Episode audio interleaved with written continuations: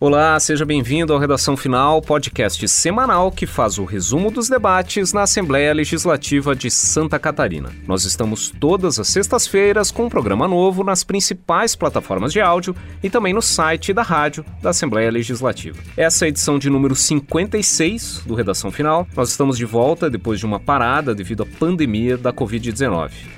Aos poucos, a rotina vai sendo retomada em Santa Catarina, sempre com muito cuidado, e dentro desse processo, o programa está de volta com edições semanais. A gente começa esse episódio do Redação Final falando do tema que mobiliza os debates na casa nas últimas semanas: o processo de impeachment, aberto no mês de julho, contra o governador Carlos Moisés e a vice-governadora Daniela Rainer. No segundo bloco, a gente explica a situação do segundo pedido de impeachment aberto no parlamento e da nova representação pelo afastamento do governador, essa elaborada pela CPI dos respiradores. Por fim, na terceira parte do programa, destaque para os projetos aprovados em plenário nesta semana, entre eles o que proíbe testes com animais no desenvolvimento de cosméticos. Vamos em frente.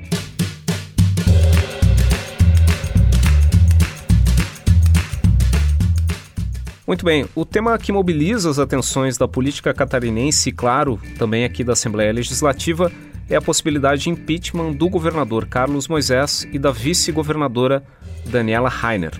Nesse momento, existem dois processos de afastamento tramitando aqui na Assembleia Legislativa. O primeiro desses processos, que está em fase mais adiantada, foi acatado pela presidência da Casa ainda no mês de julho. Esse processo é resultado de uma representação que foi protocolada aqui na casa pelo defensor público Ralph Zimmer Jr. Esse pedido foi feito duas vezes. O defensor público Ralph Zimmer Jr. apresentou essa representação pedindo o afastamento do governador num primeiro momento em janeiro. Esse pedido acabou sendo arquivado pela presidência da casa a partir de uma recomendação da Procuradoria da Assembleia Legislativa. O Ralph Zimmer Jr. reuniu novos documentos e reapresentou esse pedido no mês de maio. O pedido indica ah, o cometimento de suposto crime de responsabilidade pelo governador Carlos Moisés, pela vice-governadora Daniela Rainer e pelo secretário de Estado da Administração, o Jorge Eduardo Tasca. E quando que teria ocorrido esse crime de responsabilidade cometido por essas três autoridades na avaliação do defensor público Ralph Zimmer Jr.? No ano passado, o governo catarinense concedeu um reajuste salarial aos procuradores do Estado com o objetivo de fazer uma equiparação com os rendimentos dos procuradores da Assembleia Legislativa. Na representação, a alegação do defensor público, que é o autor dessa peça, o governo do estado teria concedido esse aumento em outubro de 2019 de forma irregular, sem seguir os trâmites, as exigências da legislação para que se conceda um aumento de vencimentos de servidores públicos. Um dos principais pontos é que esse aumento foi concedido por meio de um processo administrativo dentro da Procuradoria, sem um projeto de lei que faça prever na lei esse aumento de despesa por parte do governo estadual, já que o aumento salarial dos, desses procuradores representa um aumento de despesa. Então, por conta da forma como foi concedido esse reajuste, a representação aponta o crime de responsabilidade do governador Carlos Moisés e do secretário Jorge Eduardo Tasca, que autorizaram a concessão desse reajuste ainda em outubro de 2019. Além disso, a representação também aponta crime de responsabilidade da vice-governadora Daniela Rainer. Por quê? Porque no mês de janeiro ela assumiu o governo do estado durante as férias do governador Carlos Moisés, por 15 dias, aproximadamente 15 dias, e na época houve esse questionamento, com a própria apresentação do primeiro pedido de impeachment, houve um questionamento sobre, eh, sobre a forma como foi concedido esse reajuste aos procuradores. Então a vice-governadora, como governadora em exercício, tomou conhecimento desse fato e não suspendeu, mesmo que temporariamente, o reajuste dos procuradores. E em função disso, a vice-governadora acabou sendo incluída dentro desse processo de afastamento pedido nessa representação elaborada pelo defensor público Ralph Zimmer, que foi acatada pela Assembleia. A partir do momento que a presidência acatou o pedido, deu-se início à primeira fase do processo de impeachment, que é a instalação de uma comissão especial formada por nove deputados estaduais que tem o objetivo de avaliar se a Assembleia aceita essa denúncia e leva adiante o processo de impeachment. Essa comissão ela avalia dois aspectos. Ela avalia a representação que foi protocolada pedindo impeachment e ela avalia os documentos de defesa apresentados pelas pessoas que respondem pelo crime de responsabilidade, o governador, a vice e o secretário. Assim que eles receberam, a comissão foi instalada e deu início aos trabalhos no dia 27 de agosto, dando início a esses trabalhos de análise da defesa do governador, da vice e do secretário e também da representação.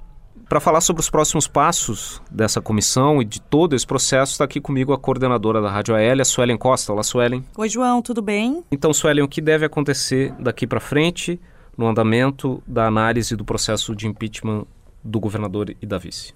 João, como você estava explicando, a Comissão Especial do Impeachment está avaliando documentos e dados relacionados a essa questão da equiparação salarial dos procuradores. Cerca de 1.500 páginas estão sendo avaliadas pelos relatores, o relator adjunto, o deputado GC Lopes, do PSL, o relator, que é o deputado Luiz Fernando Vampiro, do MDB, bem como todos os outros membros e o presidente da Comissão Especial, que é o deputado João Amin, do PP. Eles estão analisando esse, essa peça, né, com mais de 1.500 páginas, e a partir de agora, pelo cronograma de trabalho, a comissão especial deve, ali por volta do dia 15 a 17 de setembro, é, fazer a entrega e a leitura de um parecer final que esse parecer deve dizer se autoriza ou não o processo de impeachment. Os dados desse parecer pode resultar em um projeto de decreto legislativo, um PDL. E se isso acontecer, 48 horas após ser publicado esse projeto no Diário Oficial, ele é colocado em discussão e votação em plenário, em sessão ordinária. A votação neste caso é aberta e nominal. Se o PDL, essa peça, acatar a denúncia, e for aprovado com pelo menos 27 votos favoráveis, o processo de impeachment tem prosseguimento. Do contrário, ele será arquivado e o caso é encerrado. E no caso de aprovação desse PDL, dessa peça, com acatamento da denúncia, aí na sequência é formada uma comissão julgadora para julgar os denunciados. Essa comissão ela é composta por cinco deputados e cinco desembargadores e presidida pelo presidente do TJ, desembargador Ricardo Reisler. O prazo para a formação da comissão julgadora é de cinco dias após o envio da denúncia da Assembleia para o Tribunal de Justiça. No dia da instalação dessa comissão julgadora, o presidente do TJ sorteia quem será o relator da denúncia da comissão, que não pode ser o mesmo relator da comissão especial do impeachment. O relator tem aí 10 dias para apresentar o parecer sobre o acatamento ou não dessa denúncia já apreciada aqui pela Assembleia. Com base no parecer desse relator, os membros dessa comissão, agora com os desembargadores, vão votar se recebem ou não a denúncia. Caso o parecer recomende o recebimento da denúncia e seja aprovado por maioria simples nesse caso, ou seja, seis votos, os denunciados são afastados temporariamente dos seus cargos por no máximo 180 dias. Tem início o julgamento dos denunciados e aí então se abre a fase de instrução probatória. São depoimentos de testemunhas, alegações, provas e entre outros procedimentos. Os denunciados a partir daí são condenados à possibilidade de perda definitiva dos cargos, se dois terços dos membros dessa comissão julgadora os considerarem culpados pelos supostos crimes de responsabilidade. Do contrário, depois dos 180 dias, se isso não acontecer, eles podem retornar aos seus cargos. Muito bem, esse espaço que a gente está falando se referem ao primeiro processo de impeachment que já está numa fase mais adiantada. Mas existem outras representações pedindo o afastamento tanto do governador quanto da vice-governadora. E é sobre esses outros pedidos que a gente fala no segundo bloco do Redação Final. Muito bem, a gente falou no primeiro bloco sobre o primeiro processo de impeachment aberto aqui na Assembleia contra o governador e a vice-governadora. Mas esse não é o único que está em tramitação, que está em andamento aqui no Legislativo. A presidência da Casa acatou uma segunda representação que aponta suposto crime de responsabilidade por parte de Carlos Moisés e de Daniela Rainer. O que, que, houve de novidade nessa semana em relação a esse segundo processo, velho? Na verdade, João, o primeiro vice-presidente da Assembleia de Santa Catarina, o deputado Mauro de Nadal, na sessão dessa terça-feira, dia 8 de setembro que passou, é, anunciou a divisão das vagas da comissão especial que analisará esse segundo pedido. Ou seja, exatamente como tem a comissão especial do primeiro pedido, que o João Amin, deputado estadual, é presidente, agora dar-se andamento à montagem dessa comissão, mas para o segundo pedido de impeachment. Então, ele abriu, de acordo com o regimento interno, a indicação para os líderes, que terão até cinco sessões, para indicar os nove integrantes que montarão uma espécie de comissão 2, ou seja, a comissão que vai analisar o segundo pedido de impeachment. A repartição das vagas é a mesma que foi feita da comissão já formada para o primeiro pedido de impeachment. Assim, o MDB, o Bloco Social Liberal, PSL-PL, o Bloco PP, PSB, Republicanos, PV e o Bloco Social Democrático, que conta com PSD, PSDB, PDT e PSC, terão cada um deles duas vagas o PT ocupará uma vaga nesta comissão. Então, como eu disse, com o anúncio do vice-presidente, o deputado Mauro de Nadal, do MDB, esses blocos e bancadas têm até cinco sessões, a contar da última terça-feira, para indicar os membros e montar essa nova comissão. Quem está ouvindo pode se perguntar, mas se já há um processo de impeachment correndo, já há uma comissão especial instalada para avaliar se ah, o parlamento deve acatar essa denúncia por crime de responsabilidade, por que se montar uma outra comissão especial e um outro processo de impeachment?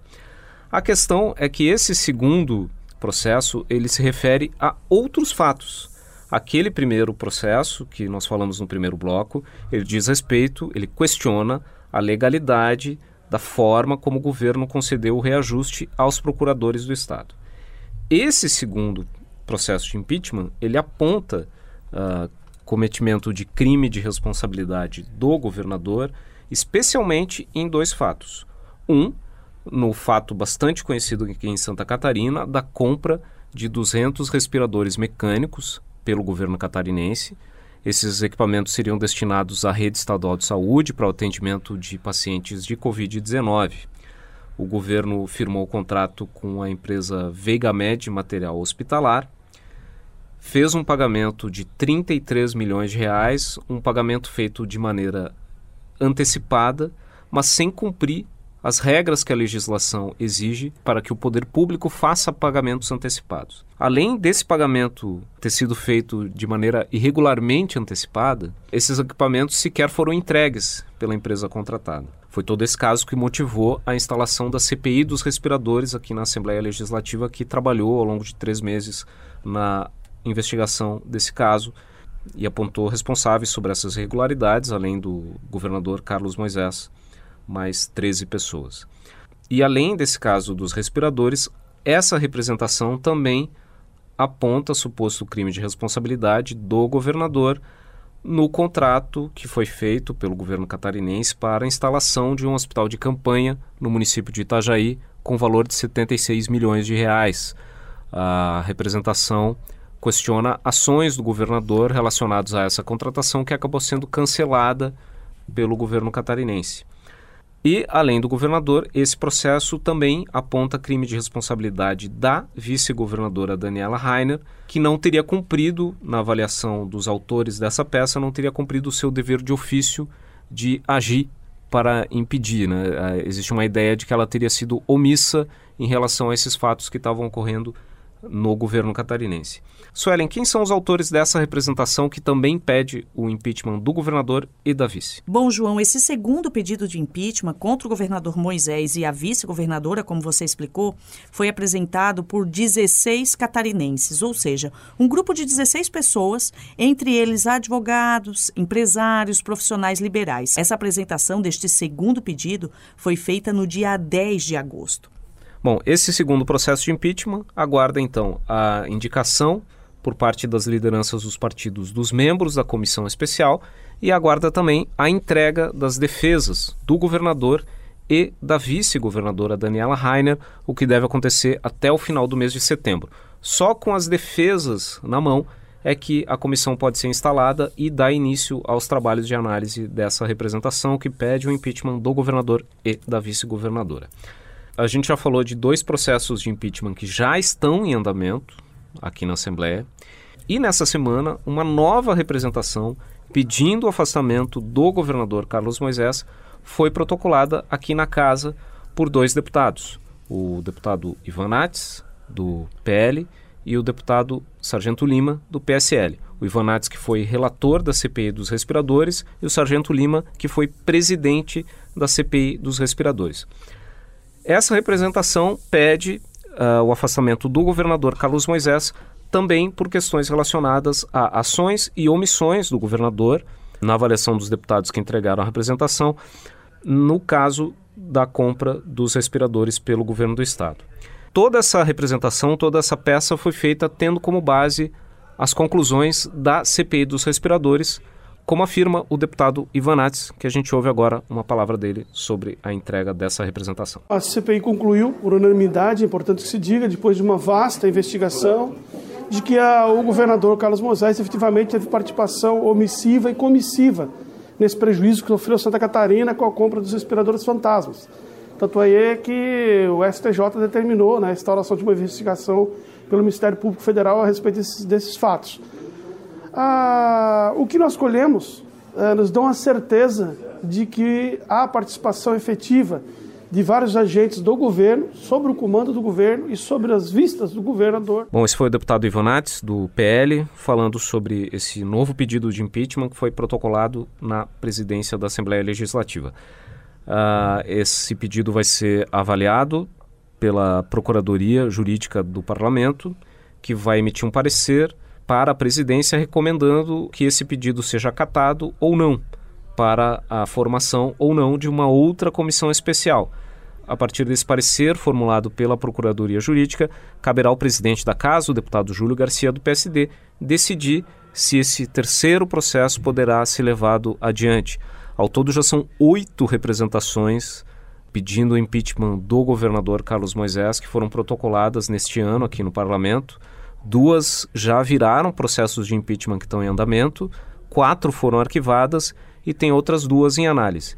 Essa que nós falamos agora, que foi protocolada essa semana, e uma outra que é do deputado Ivan Nates, do PL, que, que se refere também à questão do reajuste dos procuradores do Estado. Bom, e ainda sobre os processos de impeachment, a expectativa é de novos desdobramentos na próxima semana. Aqui na Assembleia Legislativa, principalmente com a apresentação do relatório da comissão especial, e também fora da Assembleia, uma vez que o governador Carlos Moisés acionou o Supremo Tribunal Federal com um pedido de esclarecimentos sobre o rito do impeachment em âmbito estadual, sobre o impeachment dos governadores. A relatoria desse caso está nas mãos da ministra Rosa Weber, então a expectativa de que ocorra nos próximos dias alguma manifestação da ministra que possa ter algum impacto sobre o andamento dos processos de impeachment. Eu agradeço a participação da coordenadora da Rádio AL, Suelen Costa, aqui no Redação Final.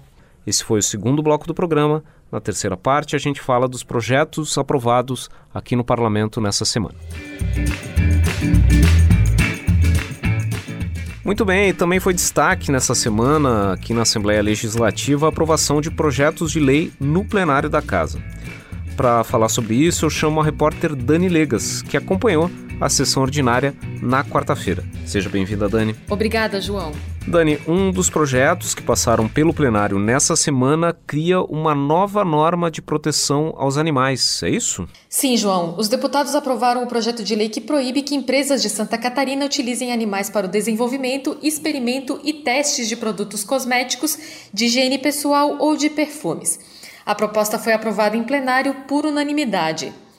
O autor, o deputado Joaquim do PP, argumenta na justificativa do projeto que o uso de animais ele é reconhecido pela ciência, mas que para a produção de cosméticos, quando se quer comprovar a eficácia de um novo produto, o uso de animais não é necessário.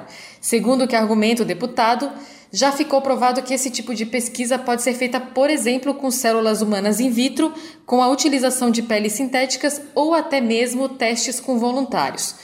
Durante a discussão desse projeto em plenário, levantou-se inclusive a questão de que em Santa Catarina, alguns animais como gatos e cachorros, eles são considerados seres sencientes, ou seja, que eles têm sentimentos e podem sentir dor. Por isso, um dos objetivos dessa lei, segundo apontou o autor, é a proteção contra os maus tratos e o sofrimento dos animais. A proposta ela foi aprovada com uma alteração sugerida pelo deputado Jair Mioto do PSC, retirando do texto original a proibição de testes em animais para a produção de medicamentos. A justificativa do parlamentar é de que o teste em animais para o desenvolvimento de remédios ainda é considerado uma etapa fundamental para comprovar a eficácia e a segurança do medicamento para os seres humanos. Com a lei em vigor, as empresas que continuarem a descumprir a regra poderão sofrer penalidades que vão de multa até a suspensão definitiva do alvará de funcionamento.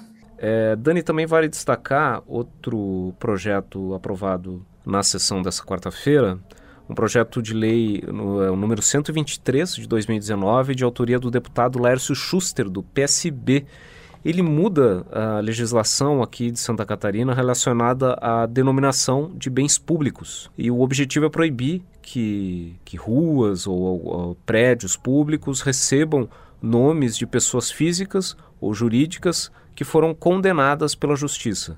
A proposta lista um total de 11 crimes que vão desde tortura ou violação de direitos humanos até abuso de autoridade, mas a proibição só vale se houve sentença condenatória transitada em julgado, ou seja, que não haja possibilidade de recurso naquela condenação. E Dani, também foi aprovado um projeto que prevê um novo benefício aos voluntários que trabalham nas eleições. O que, que diz essa proposta, Dani? Então, João, é o projeto de lei do deputado Jerry Comper, do MDB, que isenta do pagamento de taxas de inscrição em concursos públicos os voluntários da Justiça Eleitoral e também os jurados que atuarem no Tribunal do Júri. A proposta ela foi aprovada por unanimidade e, com a aprovação em plenário, segue para a sanção do governador. O que diz esse projeto de lei? Ele diz que as pessoas que são voluntárias na Justiça Eleitoral e os jurados que atuarem no Tribunal do Júri não vão precisar pagar as taxas de inscrição em concursos públicos de órgãos estaduais.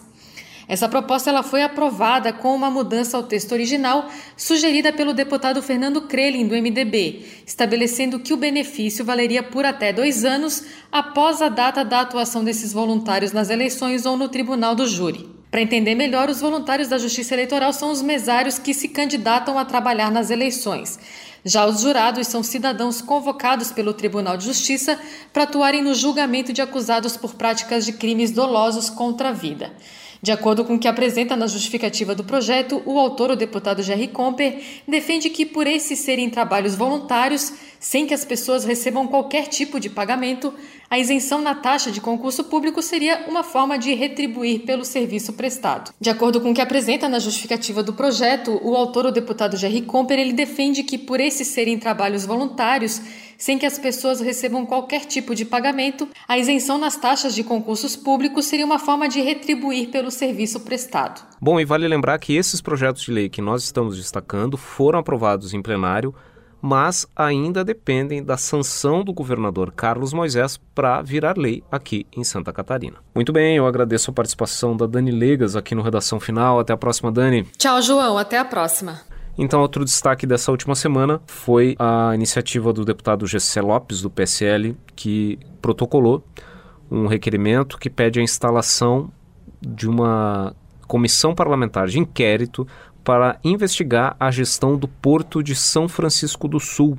O objetivo do deputado Gessé Lopes é investigar, entre outros aspectos, licitações realizadas nesse período da pandemia e também a forma como é administrado o silo público, a estrutura para armazenagem de grãos, que, segundo o deputado, estaria prejudicando produtores, agricultores aqui de Santa Catarina. O requerimento foi entregue com assinaturas de 14 deputados. Caberá à mesa da Assembleia avaliar se o requerimento cumpre as exigências do regimento interno. Caso a mesa entenda que esse requerimento atende às exigências, a comissão deverá ser criada nas próximas semanas com nove membros indicados pelas lideranças partidárias.